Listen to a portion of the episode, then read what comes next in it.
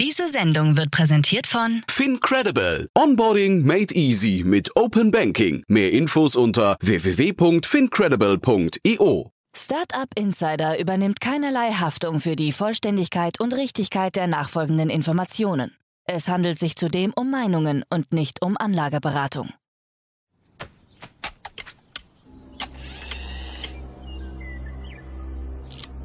To infinity and beyond!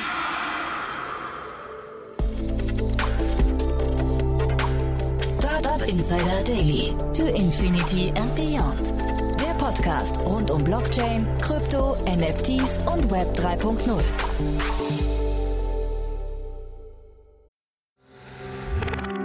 Werbung Hi, hier ist Nina aus dem Content-Team von Startup Insider. Vielleicht hast du es ja schon gehört, wir haben endlich neben unserem Hauptkanal Startup Insider nun auch separate Kanäle für unsere verschiedenen Formate eingerichtet. Wenn du zum Beispiel nur unser tägliches Nachrichtenupdate Startup News hören möchtest, kannst du ab jetzt ausschließlich den Startup News Kanal abonnieren. Gleiches gilt für Investments und Exits, Startup Spotlight und alle anderen Formate, die zukünftig kommen werden. Die volle Ladung Startup Insider, also alle Formate, gibt es natürlich weiterhin hier auf dem Hauptkanal. Also, um die einzelnen Kanäle zu abonnieren, besuche jetzt startupinsider.de/slash insider. Wir sehen uns auf deinem Lieblingskanal.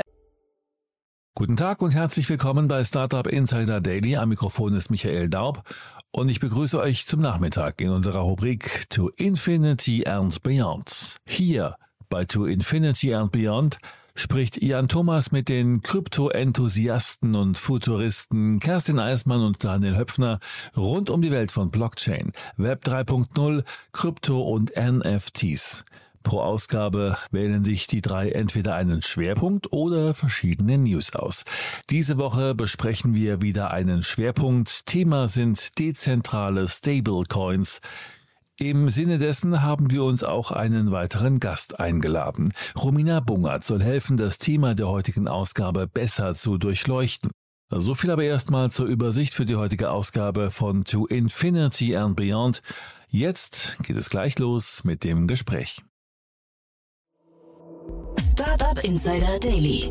To Infinity and Beyond. Ja, herzlich willkommen zu To Infinity and Beyond, der Podcast rund um Blockchain, Krypto, Web 3.0, NFTs und alles, was dazugehört. Mit der wundervollen Kerstin K. Eismann, Daniel Höpfner und heute zum allerersten Mal dabei auch Robina Bungert. Herzlich willkommen, ihr Hallo. drei. Hallo. Hallo, grüß dich, Jan. Ja, große Runde und ich habe es gerade schon gesagt, wir sind zu dritt, denn wir haben auch, wir haben uns was Tolles überlegt. Wir rotieren jetzt so ein bisschen durch.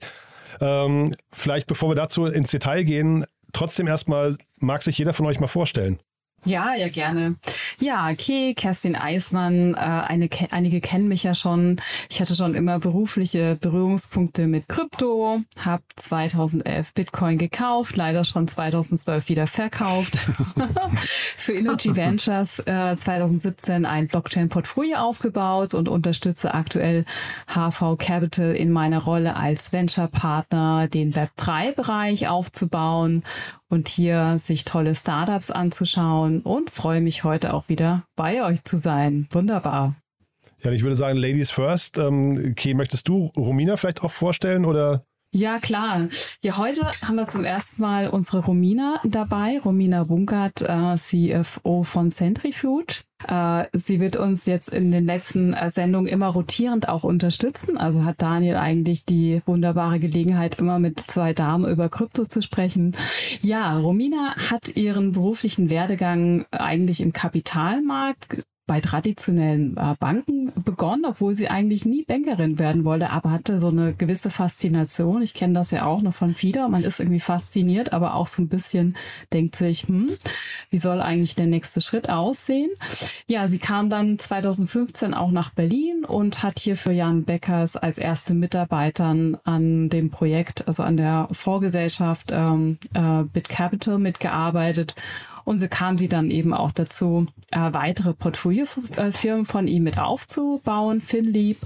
Ja, und seitdem hat sie sich, glaube ich, einfach so sehr in Cutting-Edge-Technologien, gerade im Wertpapierbereich verliebt und fokussiert und hier auf sich auf die aufsichtsrechtliche Seite äh, spezialisiert. Also Chapeau, da muss man auch seinen Hut vorziehen.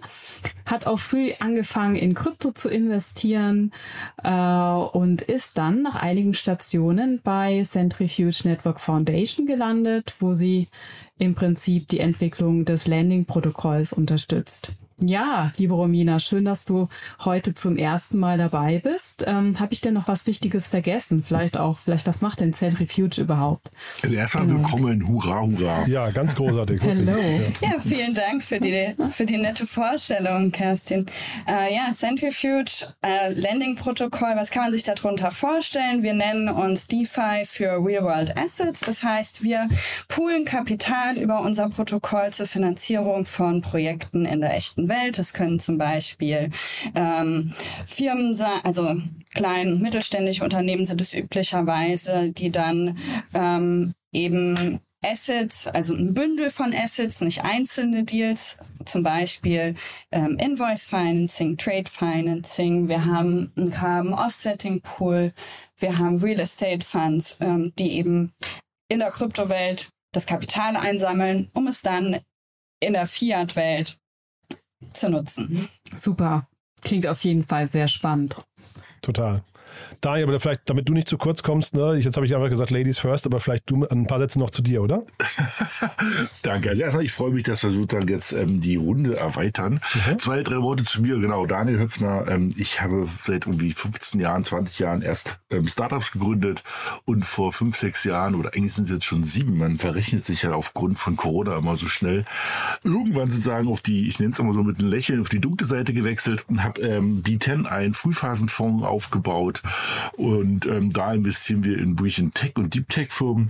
Und jetzt ähm, bauen wir gerade sozusagen einen neuen Fonds auf mit Fokus auf sozusagen Web3 und Krypto-Themen. Aber ich selber investiere und auch mit B10 haben wir schon seit 2016, 17 in dem Bereich aktiv investiert und ähm, gerade äh, also in Berlin ist es halt eine, ist eine super heiße Zeit, macht viel Spaß und ich nenne es ja immer wieder gerne, es ist irgendwie so ein bisschen wie 1999 im Internet und das ist echt cool. Sehr, sehr cool. Und dann würde ich sagen, wir gehen mal rein in die Themen. Ihr habt ja eine ganze Reihe an News mitgebracht, ne?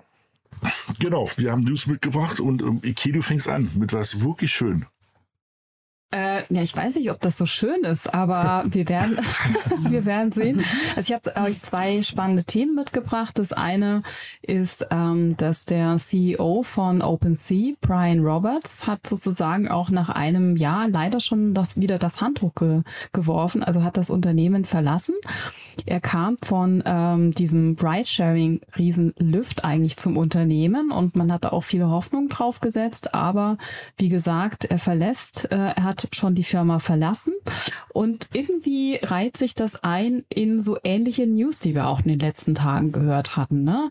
Also Anfang dieser Woche ähm, berichtete auch ähm, quasi The Block, dass der Leiter des ähm, OTC und institutionellen Vertriebs von FTX das Unternehmen verlassen hat, Jonathan Jasmine. Dann im September ist er auch der CEO von Kraken äh, zurückgetreten. Und ähm, also die Gründe für die Rücktritte sind wahrscheinlich unterschiedlicher Natur. Man kennt nicht die einzelnen Beweggründe, aber es ist doch so, dass man den Eindruck hat, dass alles passiert ja in einem ähnlichen Marktumfeld.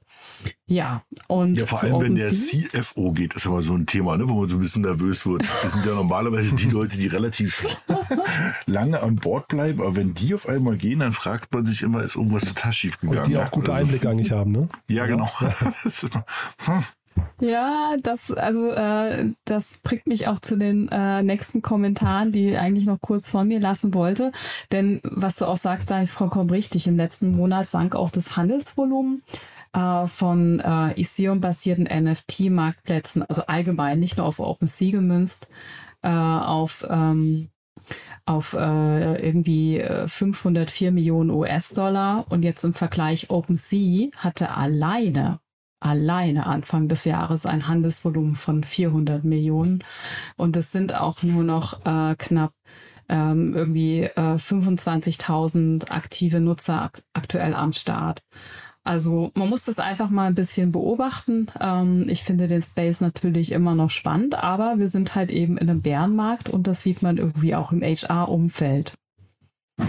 Ja, ich denke, dass hier nicht nur um den Bärenmarkt und, und wie viel Revenues es gerade zu holen gibt, ähm, zu beachten sind, sondern natürlich auch das regulatorische Umfeld für äh, die mh, Führungsposition etwas unkomfortabler wird. Aber ich glaube, gerade bei den Exchanges gibt es ja schon große Unterschiede von denen, wie viel Cash äh, sie vorhalten, um durch die Krise zu navigieren. Und da gibt es also Zahlen, die ich mal von Binance gehört habe, die waren, lagen wohl von über zehn Jahren, ähm, dass, dass da schon riesige Unterschiede zwischen den Häusern gibt und äh, das hoffentlich dann auch einige der großen relevanten Player schaffen, durch die Krise zu navigieren. Ja, da werden sich wahrscheinlich einige verabschieden, aber auch die Stärksten überleben, ne? wie wir das auch schon in den vorhergegangenen ähm, Wellen, wellenähnlichen Entwicklungen bemerkt haben.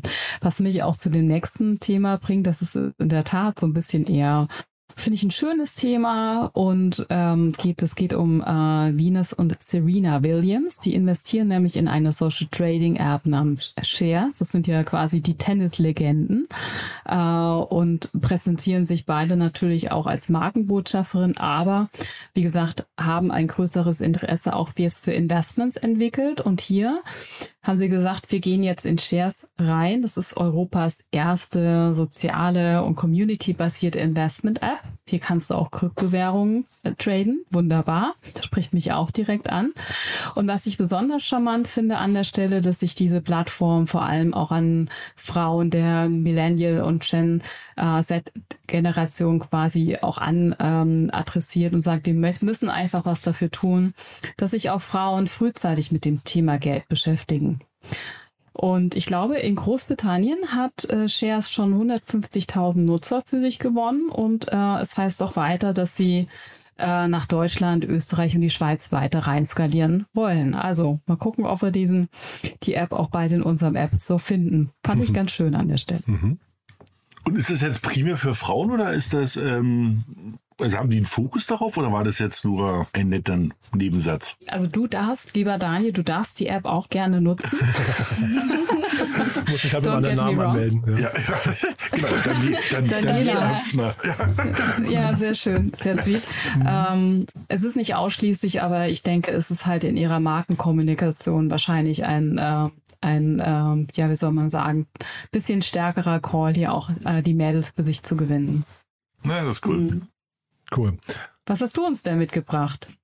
Ja, zum Thema Investments fand ich äh, ziemlich spannend die News um die neue Venture DAO von Bessemer Ventures, die sie für ihr Scout Network ins Leben gerufen haben. Sie heißt Steel DAO und das Disruptive daran finde ich, ähm, dass jetzt einer der ganz großen amerikanischen VCs schon die Technologie die um Venture DAOs ähm, entwickelt wurde. Ein großer Player, der auch äh, hier genutzt wird, ist äh, Syndicate.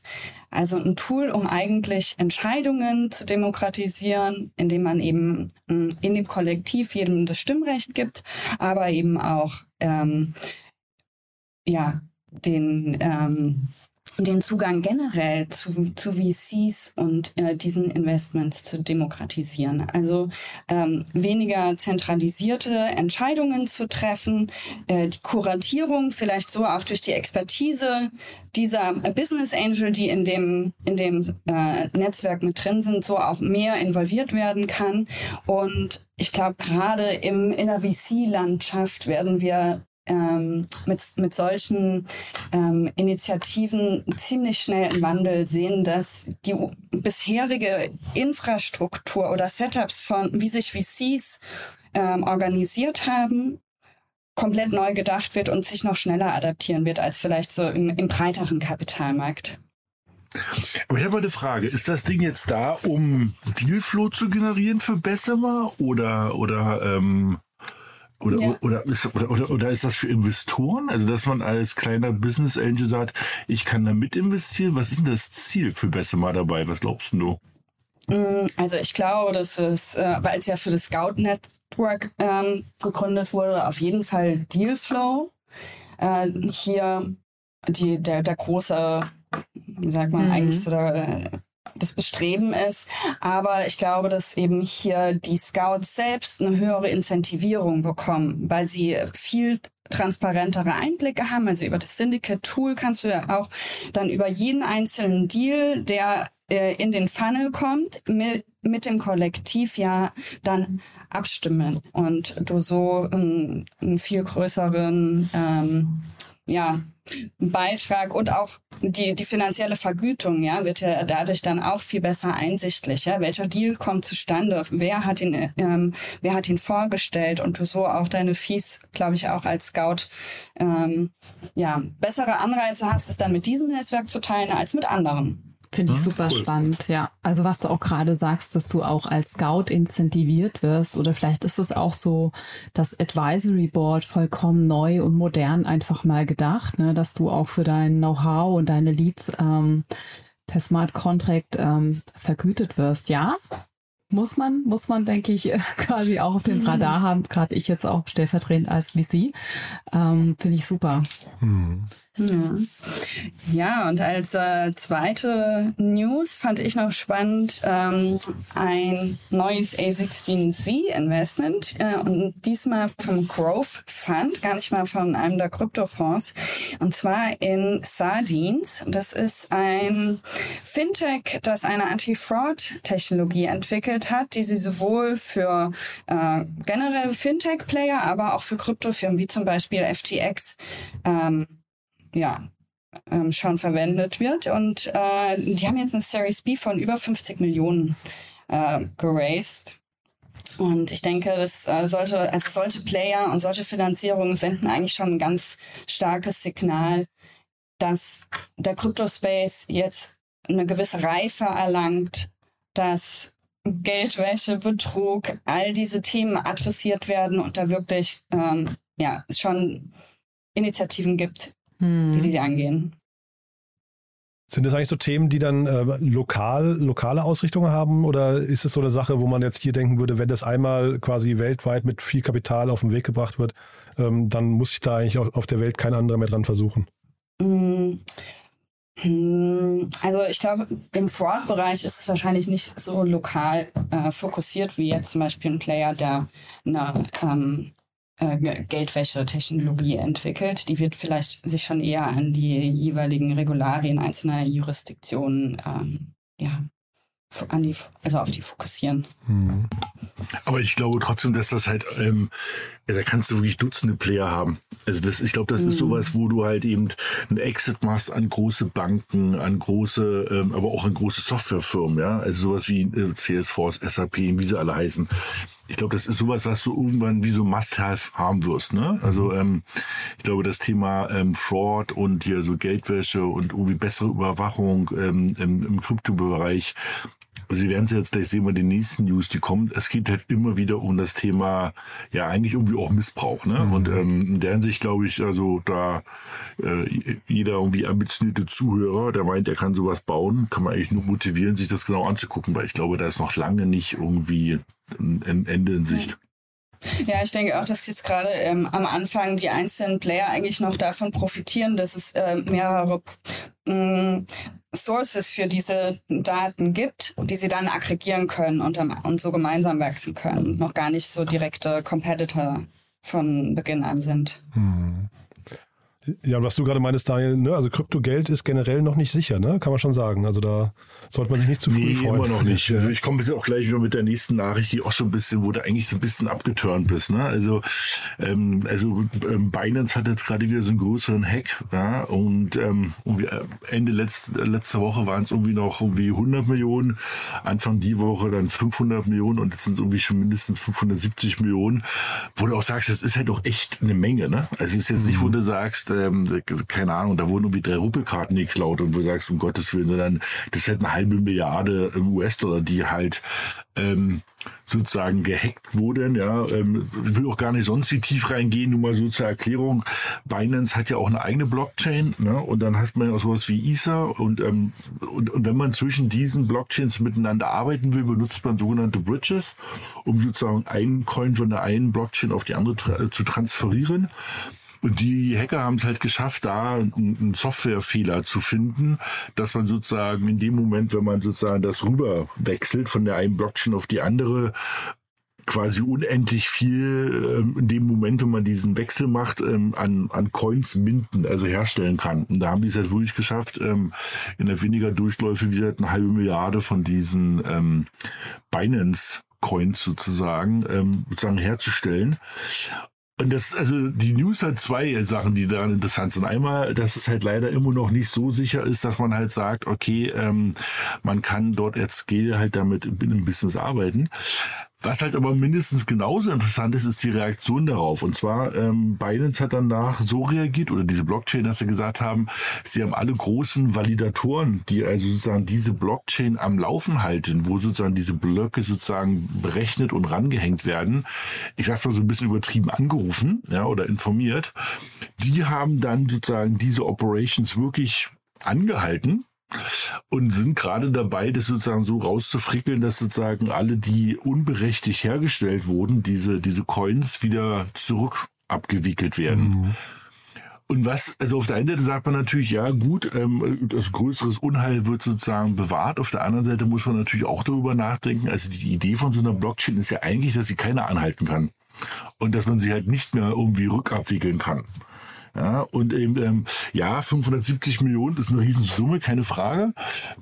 Ich glaube, man wird sich halt nur irgendwann mal die Frage stellen müssen, ähm, wer darf unter welchen Bedingungen das Ding anhalten und mhm. rückabwickeln. Ne? Mhm. Weil das ist ja jetzt, das war eigentlich nicht die Idee. Ich weiß nicht, wie ihr das seht, also okay, oder eben ähm, Romina.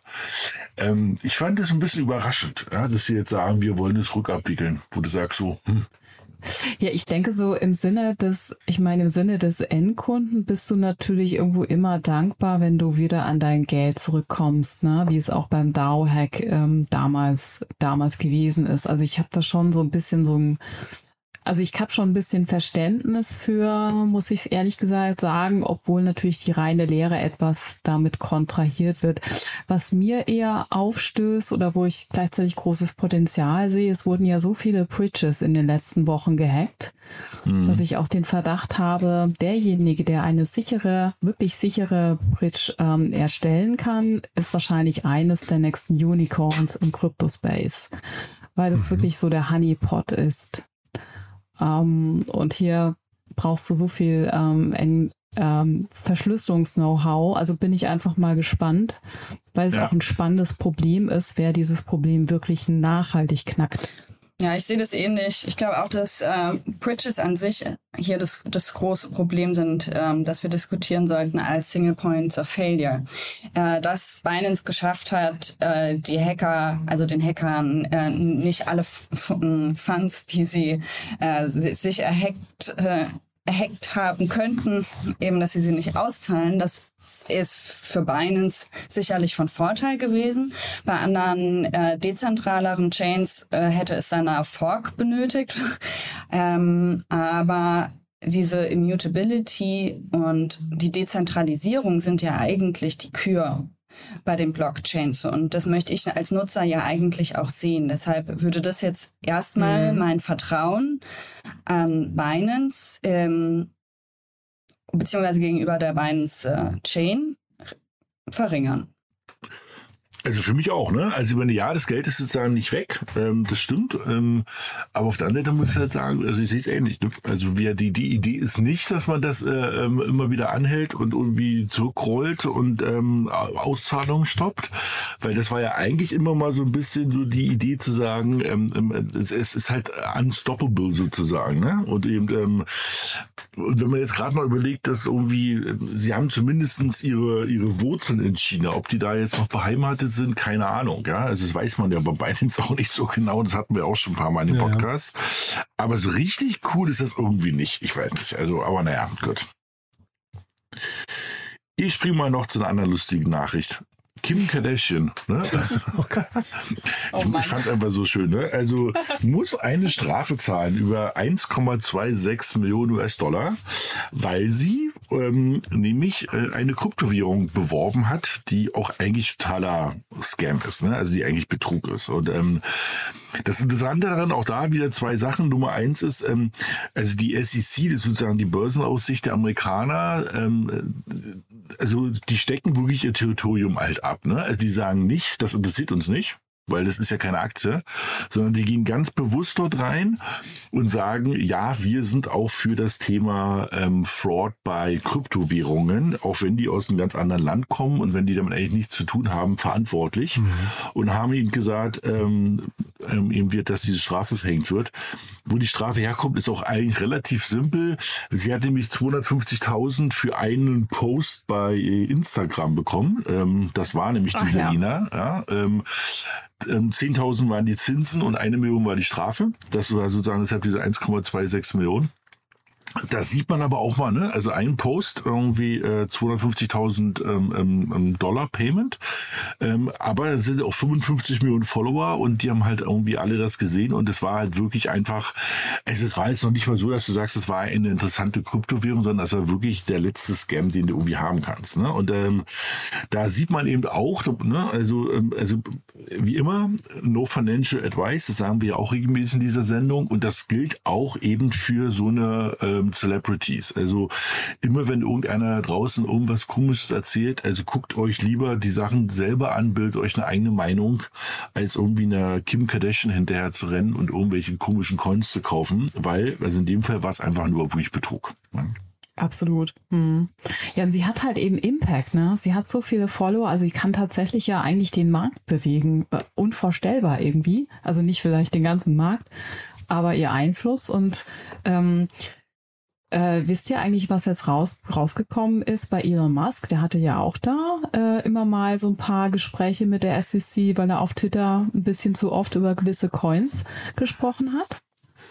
Du, ich glaube, das läuft noch. Und ich glaube, da ist auch so ein bisschen so das typische, äh, was man immer beim Start immer sagt. Ne? Also der Mühlen, die, die, der Mühlen, nee, der Malen die Mühlen, so mit der Satz langsam, aber die Mühlen halt, äh, die malen halt. Ne? Also, mhm. also das ja. wird vielleicht noch kommen einfach. Ne? Ja, ich glaube aber, der wesentliche Unterschied ist, dass äh, der Token, den Kim Kardashian beworben hat, der als Wertpapier von der SEC eingestuft wurde. Ja, und dass sie hier dann auch wirklich Handhabe haben, die ähm, die vermeintlichen Anlagevermittler äh, zu belangen. Und solange es kein Wertpapier ist, ist es natürlich schwierig, auch ein, ein Case äh, zu machen und zu sagen, hier hat jemand äh, entweder äh, verbraucherverwirrende Informationen ähm, verbreitet oder Marktmanipulation. Also Marktmanipulation ist ja nochmal ein, ein anderes Thema. Aber ich meine, der Elon hat ja immer wie wild über diese, diesen Dogecoin, ne? Also hin und her äh, oder gesprochen. Und also da hat sich ja wirklich der Markt auch bewegt, ne? Also war ja schon irgendwie interessant. Sobald er darüber getwittert hat, ist das Ding nach oben gegangen. Und wenn er sagte, es findet er blöd, ist er wieder nach unten gegangen. Ja, da muss man schon aufpassen, ne? Also das. Das hat aber Bitcoin ja auch gemacht. Also das ist ein bisschen schwierig, glaube ich, da die Grenze zu ziehen, ne? Ja. Ich, ich bin gespannt. Also ich glaube, da wird noch was kommen bei Ihnen. Ich glaube nicht, dass das schon vorbei ist. Also ähm, ich habe jetzt auch jetzt nicht auf dem Schirm, wann das war mit der Kim Kardashian. Das ist, glaube ich, auch jetzt schon ein Augenblick her. Ähm, ähm, und deshalb, also, ähm, aber wie also die Mühlen malen zwar langsam, aber sie kommen irgendwann, ja. Aber spannend, ja, ne? Also wie Romina ja auch, äh, sie begeistert sich ja auch gerade für die aufsichtsrechtliche Seite. Und äh, also bei mir bleibt dann hängen, wenn ich über irgendwelche Coins äh, twittere, dann am besten mal eher gucken, ob das irgendwelche Wertpapiere sind. Dann vielleicht eher doch nicht. also da entsprechend nochmal noch mal vorsichtiger sein. Okay. Ja gut, die meisten Coins, die gelistet sind, sind keine Wertpapiere. Hm. Ja, und es ist ja auch die Frage, ob du dafür 250.000 Dollar bekommen hast, ne? Ja. genau. Ja. Cool. Ja, aber dann war das doch ein richtig schöner Ritt durch die News der Woche. Ähm, hat mir großen Spaß gemacht. Haben wir da was Wichtiges vergessen jetzt aus eurer Sicht? Nö, ich glaube nicht. Nö. Nee. Vielleicht nochmal, ihr könnt ja mal kurz zum Abschluss sagen, wie man euch erreicht. Ne? Romina, das war jetzt dein Debüt hier, das fand ich großartig. Äh, vielleicht fängst du an. Wie erreicht man dich am besten? Ja, ich bin so auf den üblichen Kanälen LinkedIn, äh, Twitter erreichbar. Und äh, ja, war mir eine Freude, heute dabei zu sein. Vielen mhm. Dank. Ja, mehr, mehr davon bitte. genau, bei mir ähnlich. Ich glaube, LinkedIn ist es immer noch das sicherste. Ähm, einfach anschreiben, ähm, lese ich relativ regelmäßig, antworte ich schnell. Das geht schon, ja. Mhm. Ja, bei mir eigentlich das gleiche auch. Mhm. LinkedIn und Twitter. Twitter unter Original Cat zu finden. Gibt es denn ein Event, was man sich merken muss, wo man euch treffen kann? Ja, also ich werde Ende Oktober zum Beispiel in Lissabon auf der East Lisbon sein, Aha. vom 26. bis zum 30. November. Genau, also kann man mich einfach auch mal über LinkedIn anpingen und dann können wir gerne auch mal ein Käffchen trinken gehen. Super. Cool. So in der Sonne von, von Lissabon. ja, wenn in Berlin es anfängt zu regnen und schlechtes Wetter ist, das, das ist eine gute Idee. Ich muss mir das Auto mal angucken gleich. Gut, ja, dann äh, viel Spaß in Lissabon und äh, wir sprechen uns in einer Woche wieder. Ja, danke euch allen. So machen wir Super, das. Tschüss. Danke. Bis Tschüss, bis bald. Ciao.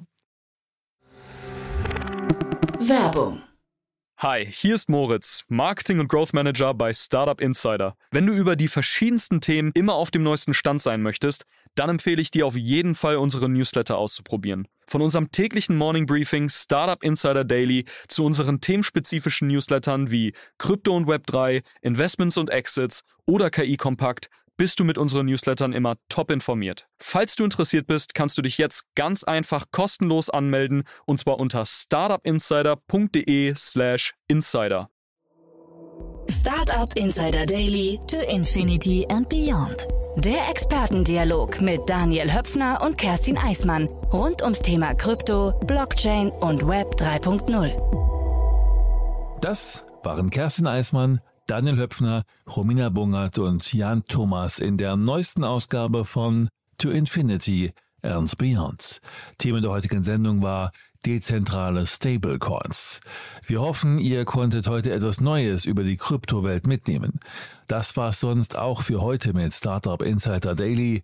Wir hören uns hoffentlich morgen in der nächsten Ausgabe wieder. Am Mikrofon war Michael Daub. Ich verabschiede mich.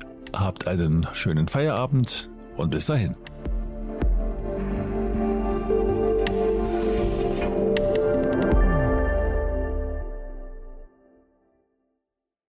Diese Sendung wurde präsentiert von Fincredible. Onboarding made easy mit Open Banking. Mehr Infos unter www.fincredible.io.